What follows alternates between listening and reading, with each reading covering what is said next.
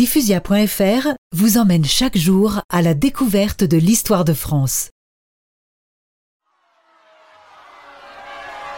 Le 30 janvier 1853, l'empereur épousa Eugénie de Montijo, comtesse de Théba. Elle était espagnole par son père et écossaise par sa mère. Elle lui donna un fils, Eugène Louis Napoléon, en 1856.